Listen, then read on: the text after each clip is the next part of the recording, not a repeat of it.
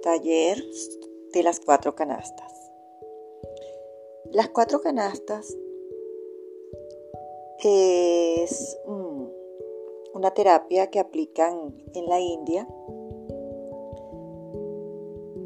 Viene de parte de la pareja de Guru, Anna y Bhagavan, quienes afirman que desde la gestación hasta las primeras horas de vida del bebé, después del parto, surge la conciencia especialmente en cuatro momentos clave denominados canasta, donde al mismo tiempo se anclan en la persona los condicionamientos negativos que lo llevarían en el futuro a sufrir algunas limitaciones en algunos aspectos de su vida.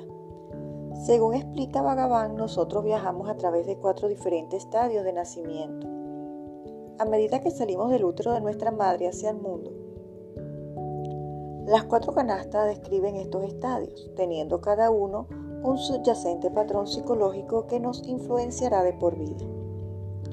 El patrón será individualmente coloreado por el estado mental y psicológico de la madre durante la gestación.